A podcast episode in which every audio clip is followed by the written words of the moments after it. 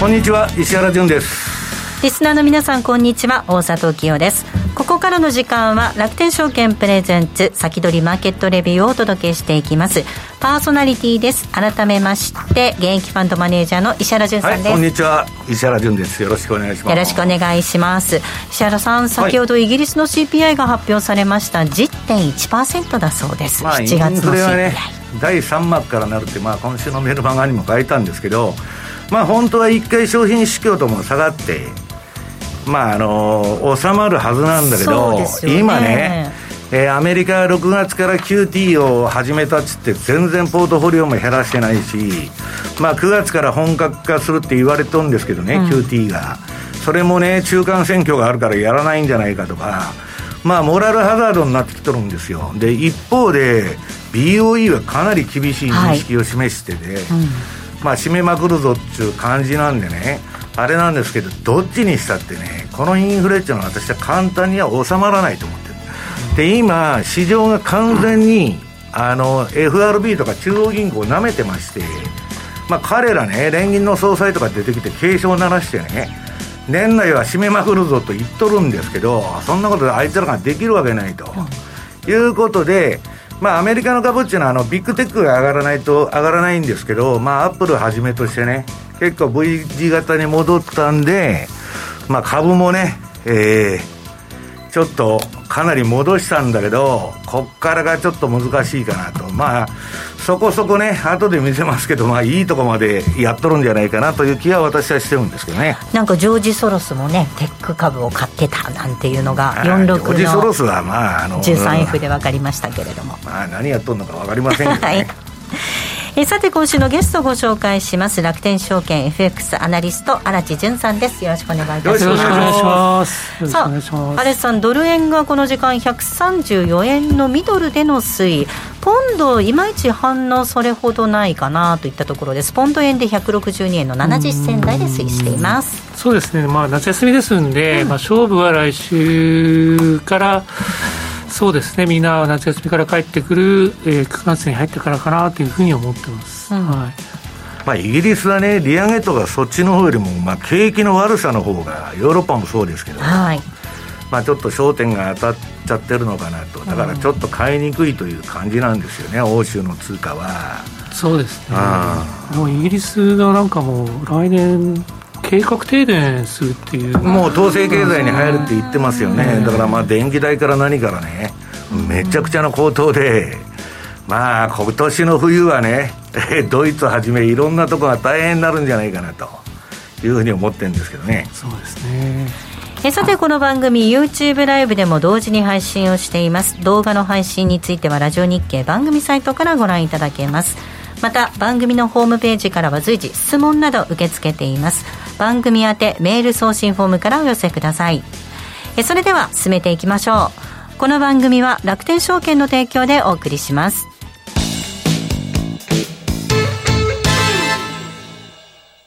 まずは無料で取引体験。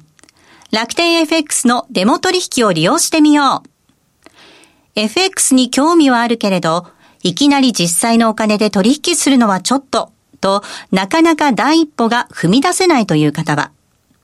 まずは楽天証券の提供する楽天 FX のデモ取引を利用してみませんか？メールアドレスとニックネームのみの簡単登録で、実際の取引と同じ環境、同じ取引ツールで、FX 取引が体験できます。口座開設やデモ取引にかかる費用、取引ツールのご利用は、もちろんすべて無料。詳しくは楽天 FX デモ取引で検索。楽天証券の各取扱商品等に投資いただく際は、所定の手数料や諸経費等をご負担いただく場合があります。また、各取扱商品等は価格の変動等によって損失が生じる恐れがあります。投資にかかる手数料等及びリスクについては、楽天証券ウェブサイトの投資にかかる手数料等及びリスクページや、契約締結前交付書面等をよくお読みになり、内容について十分にご理解ください。金融商品取引業者関東財務局長金賞第195号楽天証券株式会社クリーマーケットレビューさあ、ここからは楽天証券 FX アナリスト、荒地淳さんとともにお届けしていこうと思います。さあ、荒地さん、えっ、ー、と、足元、まあ、ドル円がね、えー、一時高いところまで行ったんですけど、はい、その後、ちょっと上値が重いといったような動きになっています。すね、ちょっと円安のところで横ばいの状態が続いてるんですけれども、まず最初なんですけど、まずあの個人投資家の方々が、まあ、これは8月の初めにアンケートを楽天証券で取ったんですけど、どういうふうに見てるかというと、まあ、それでも半数近くが、今月はまだドル高、円安に行くんじゃないかと。いうことで、円安の相場感を持っている、えー、個人投資家の方はまあそれなりにいると。で、えー円高の相場感の持ってる方は22%しかいないんですけれども、まあ、それでも前月に比べれば少し円安の相場感というのは減ってる感じですね。で次がですね、はい、えー、次のページ、ユーロ円はどうかというと、ユーロ円はですね、まあ、4割弱がユーロ高、まあ、こちらの方もですね円安というか、ユーロ高の方を考えている投資家の方が多いですね、またね。で、わずかながら、まあ、ユーロ安は増えてるんですけども、ユーロ高とユーロ安深め、まあ、比較すると、まだまだ、まあ、ユーロ高というよりは円安、うん、そうですね、うん、ということですね。で、まあ、ちょっともう次、まあ、コードレーンも見てみたいと思うんですけれども、はい、コードレーンは35%が5ドル高、15%が5ドル安ということで、まあ、なだらかな、あのー、円安をですね、個人投資家の方、今月期待しているというところで、まあ、次のページなんですけれども、ちょっとこの3月からの相場振り返ってみたいんですけれども、うん、まあ、140円の道ということでですね、まあ、3月からどんどんどんどんこう上がっていってるんですけれども、こうブルーのラインが右肩上がりのところがですね、うん、えー、まあずっと、えー、まあ3月、4月と上がって、5月にちょっと下がったんですね。はい、で、また6月から上がってるんで、うん、このラインを見るとですね、ちょうどもう綺麗な N 字型になってるんで、まあ、ここのところ下がって131円の35を高値にして下がったんですけども、うん、その次の月にまた131円の35を超えるほど円安になったので、弾みがついたというところで、139円の39銭まで円安進みましたと。で、そこのところでちょっと今、しおれてるっていう感じですね。もたもたしてる感じですもんね。はい。で次のところ、まあ、同じところなんですけど、はい、ちょっとこう8月のところはですねちょっと横ばい状態なんですよね。えー、なのでこの140円が天井というふうにあの書いたんですけれども、この過去のこの動きからするとですね、これドル円もう一段上に行くためには、うん、まあ、当然のことなんですけれども、チャートのまあ流れからすると、139の39銭、これを超えて N 字型にですね、上の方に行かない限りは、ちょっと難しいと。まあ、そういう意味で140円は、なかなかこれ突破するのが、今いろいろと材料出てるんですが、きついのかなというような気がします。そんなイメージです。まあ、そういうことでですね、次、まあ、黒 黒田総裁一番がっかりしてるんじゃないでしょうかね。あと1円で140円でですね、思った通りになるかと思ったら、ガクッと下がってしまった、まあ、だけど、企業の方もね、6割が円安困るとか言ってて、なんだっけ、あの、どこだっけ、あの、大量の閉店してるっちゅう、あの、インフレでコストが上がっちゃって、スカイラークそうそう、スカイラークが。うん。めっちゃくちゃ占めてると、まあ、コストプッシュしちゃってね。はい。まあ、採算が取れないみたいな感じで、うん、で値上げしたとこは、今度は客足が落ちちゃったりして、うん、結構大変みたいですけどね。そうですね。まあ、黒田さんとしては、でも150円でも200円でもいってほしいと。そうですね、まあ、円安にして、あのインフレ期待をこう、上げるっていうのが黒田総裁の考えですから。まあ借金も減るし、ええわと。そうです、うん、なるほど。でトレーディングの観点からいくとですね次のところをいきたいんですけどもこれあのまあ7月25日から8月16日のドル円のあの動きなんですけれども、3つあのポイントがあってですね、まず8月は高値は135円の38銭で、はい、下は130円の39銭なんですよ。うん、なので、中間が132円の98、うん、まあ、ほぼほぼ133円と。ですので、今月に関して言うと、133円がブルとベアのちょうど分かれ目になってるで、居心地のいいとこなんですね、はい、そこが。今は134円ということなんで、それよりもちょっと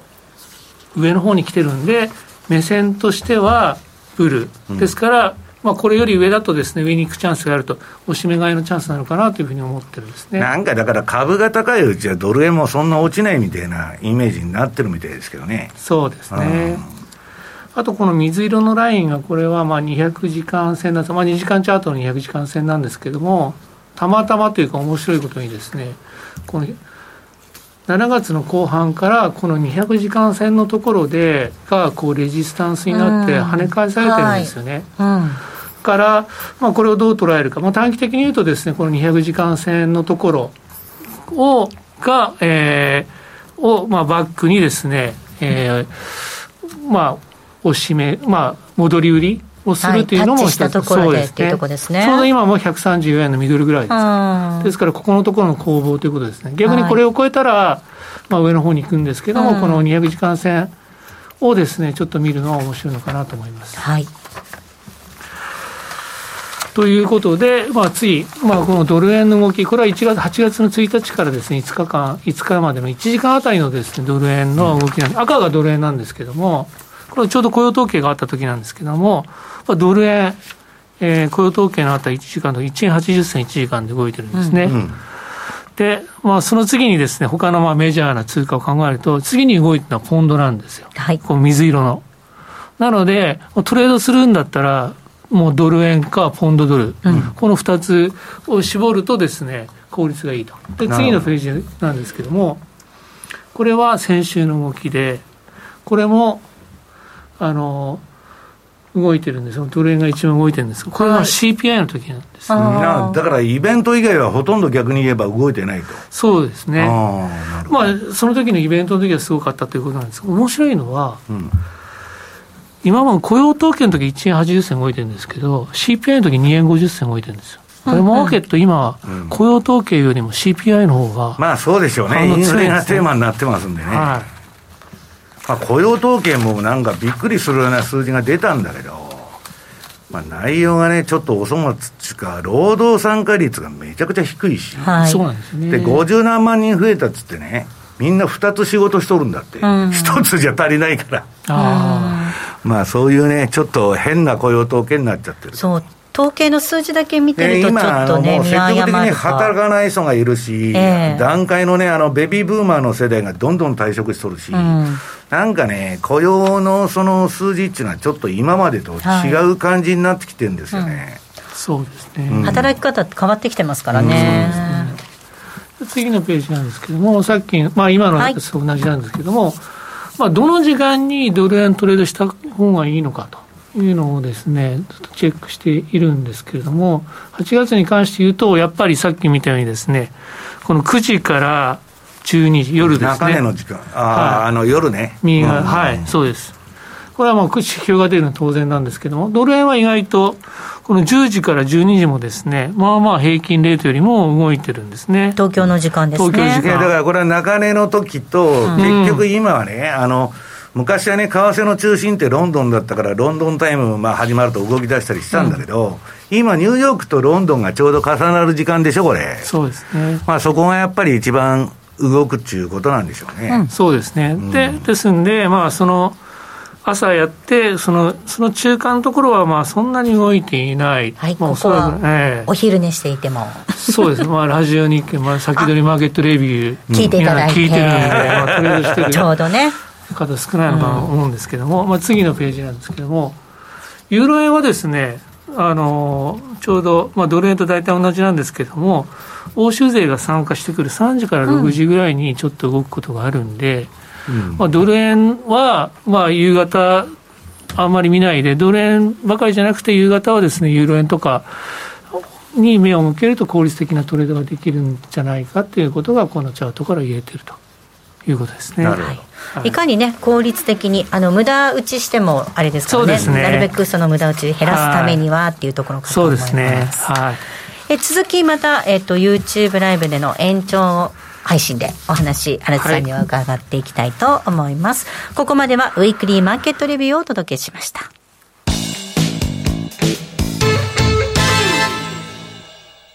まずは無料で取引体験。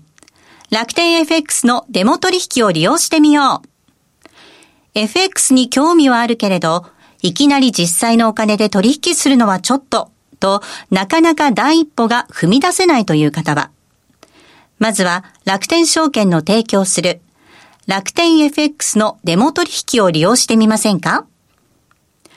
メールアドレスとニックネームのみの簡単登録で、実際の取引と同じ環境、同じ取引ツールで FX 取引が体験できます。口座開設やデモ取引にかかる費用、取引ツールのご利用はもちろんすべて無料。詳しくは楽天 FX デモ取引で検索。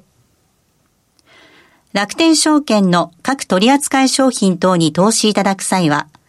所定の手数料や諸経費等をご負担いただく場合があります。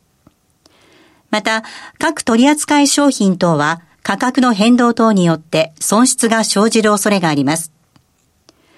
投資にかかる手数料等及びリスクについては、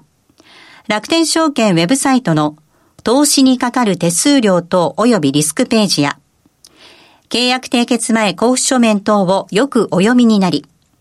内容について十分にご理解ください。金融商品取引業者関東財務局長、金賞第195号、楽天証券株式会社。石原淳の相場の肝。さあ、ここからは石原潤さんにこれからの相場の肝についてお話を伺っていきたいと思います。はい、まあ、相場、さっき言ったように、もう完全に舐めちゃってて、まあ、あの FRB にね、無能な連中に、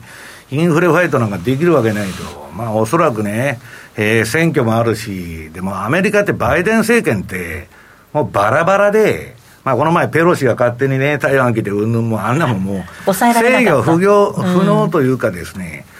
うん、まあ、軽いみこしを担いでるのはいいんだけど、なんか求心力がね、バイデンもカマラ・ハリスも何もなくて、みんなが好きなことやってると。だから、強固な政権だと、ストーリーが作りやすいんですけど、今、バイデンなんていうのはね、どうなるか分かんないと。で、まあ、あの、みんなね、アメリカはもう金融緩和だとインフレは一時的でね、えー、来年は利下げだとか言ってるんだけど、これね、下手すると、あの、FRB の方は、そんなことを忖度抜きに、インフレバイトする可能性もあるっちゅうんですよ。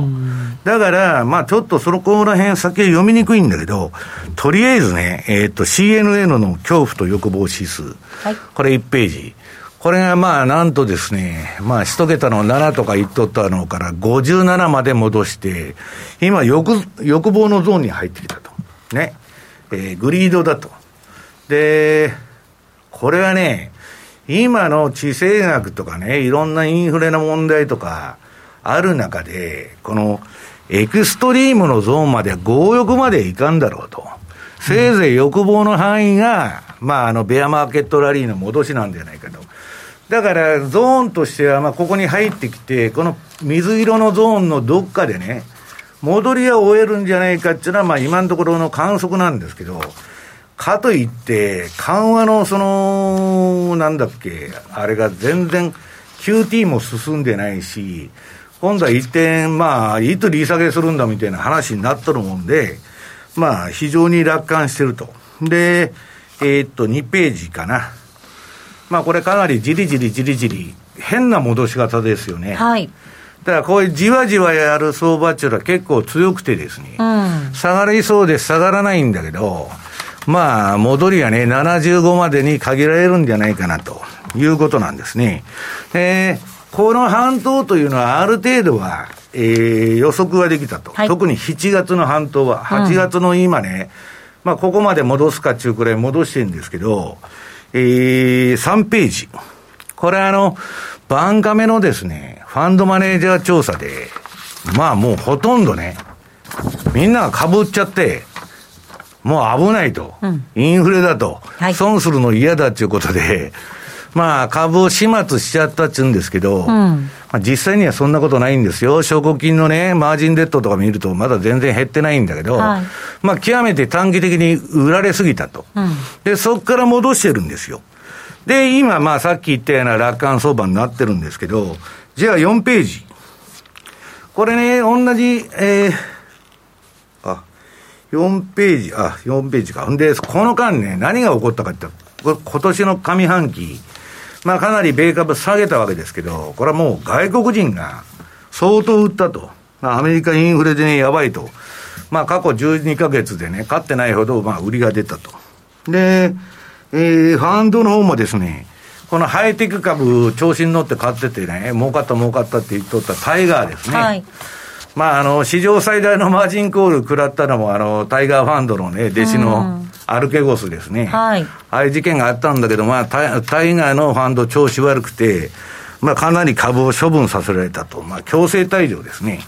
で、そういう動きがあって、じゃあ今どうなってるのか、ちょっとね、えー、5ページ。これ、バンカメのファンドマネージャーと調査で、今まで極端な弱気に機関投資家になってたんだけど、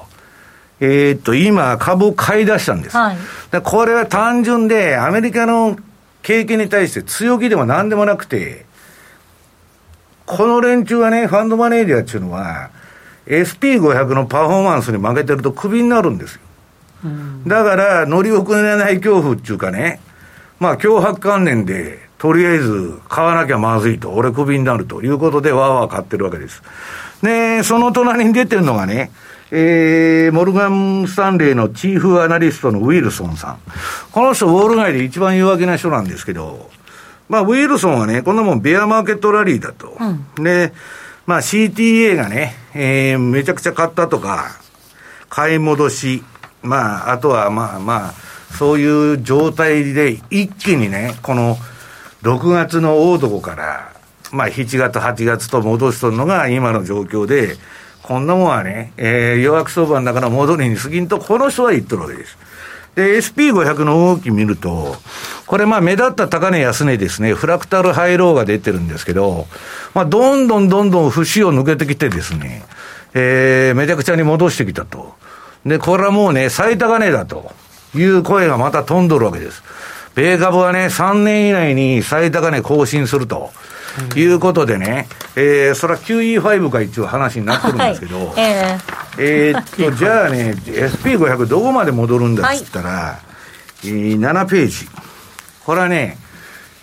まあ、このところの動き見てると、この私の出してるあのなんだチャート、これ、あのチャートが今赤色になってて、この期間買い持ちなんですけど、で、その前の黄色いとこは売り持ち。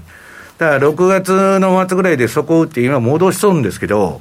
この上のね、黄色い線の ATR チャンネルの上限に到達仕掛けとるわけです、はい、今。大体ね、ここまで一番外側のこの黄色い枠まで下の下げもそうなんですけど、やると、とりあえず一相場は終わりなんですけど、問題はこの到達した時にバンドウォークっつって、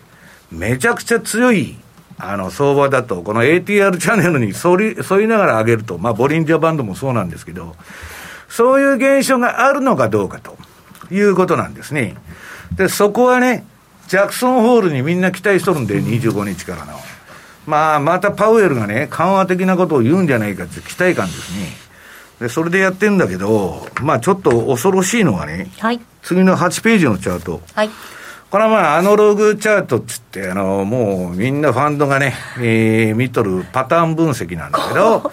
2008年の、まあ、あの、リーマンショック後の崩壊相場と、まあ、売り二つみたいになってて、はい、今ちょうどあの、この、ちょっとこれ、若干古い資料なんで、えー、今もうですね、戻り終わりの黄色いのがリーマンショックの時ですから、はい、2008年の時ですね。近づいてると。で、その後、まあ、典型的なね、えー、っと、9月、10月の相場っていうのは、まあ、10月の半ばぐらいまで弱いんで、え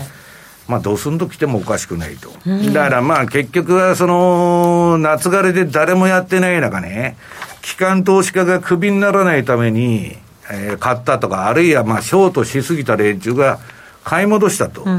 いう動きなんです。で、ナスダックの方、まあこれが上がらないと米株上がらないんですけど、とにかくあのビッグテックの5社がかなり戻したんで、はい、まあ特にアップルですね。そうですね。えー、V 字型にまあアップルが戻しとるんで、まあそそれだけだと。だからまああんまり内容的にはですね、あんまりどうかなと。で、まあバフェットなんか見ても相変わらずエネルギー株を買い、買い増してるってことは、うんまあ彼はインフレは終わると思ってないんでしょうね。まああの人の真意というのはちょっと読みにくいんですけど、まあそういうことだと。で、次。えー、っと、今もうそこを打ってね、はい、えー、最高値取るんだと、アメリカの株は。そんなのんきなね、相場なんか一気はするんですけど、まあ、ウォール・ストリート・ジャーナルさんがですね、えー、ナスダックが安値つけてから、そこ打ちから2割上がったんで、もう強気相場に入ったと。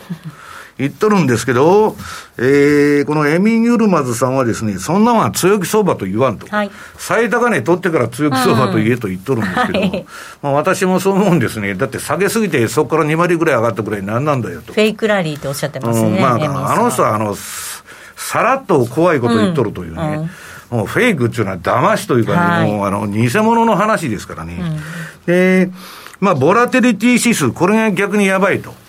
このナス、あのー、SP500 のボラテリティ指数である、あの、恐怖指数のビックスが、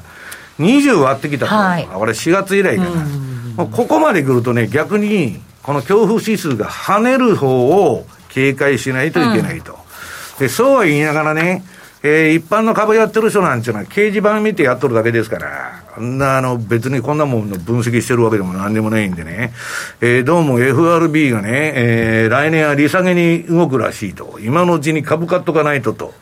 いう話で11ページ。これもうだから番亀が出しとる QT は、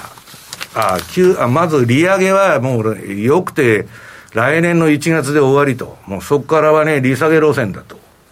まあこれは景気後退になったらね、本当に株って買われるのかよと。今ね、金利が下がるから、うんぬんつってみんな買ってんだけど、いや、予想以上に不景気じゃないかと。どうなってるんだっていうことでね、大体金融相場から業績相場に変わるときは、株って必ず一回落ちてから上がるんですよ。だからそれがね、まあ、あの、この前の下げで終わったんだっていう人もいるんですけど、私は全然そうじゃないだろうと。えー、QT もですね、まあ、6月からやっとるんですけど、そのセントルイス連銀のね、えー、フェッドの総資産見ると全然横ばいで全く下がってないし、モーゲージに至っては、住宅ローン金利上がるとまずいっちゅうんで、まだ買い入れとるんです。はい。続きまた YouTube ライブでの延長配信でお話を伺っていきたいと思います、はい、来週なんですが楽天証券土井正嗣さんゲストにお迎えする予定となっております。ぜひお楽しみに。それではリスナーの皆さんまた来週。この後は YouTube ライブでの延長配信となります。この番組は楽天証券の提供でお送りしました。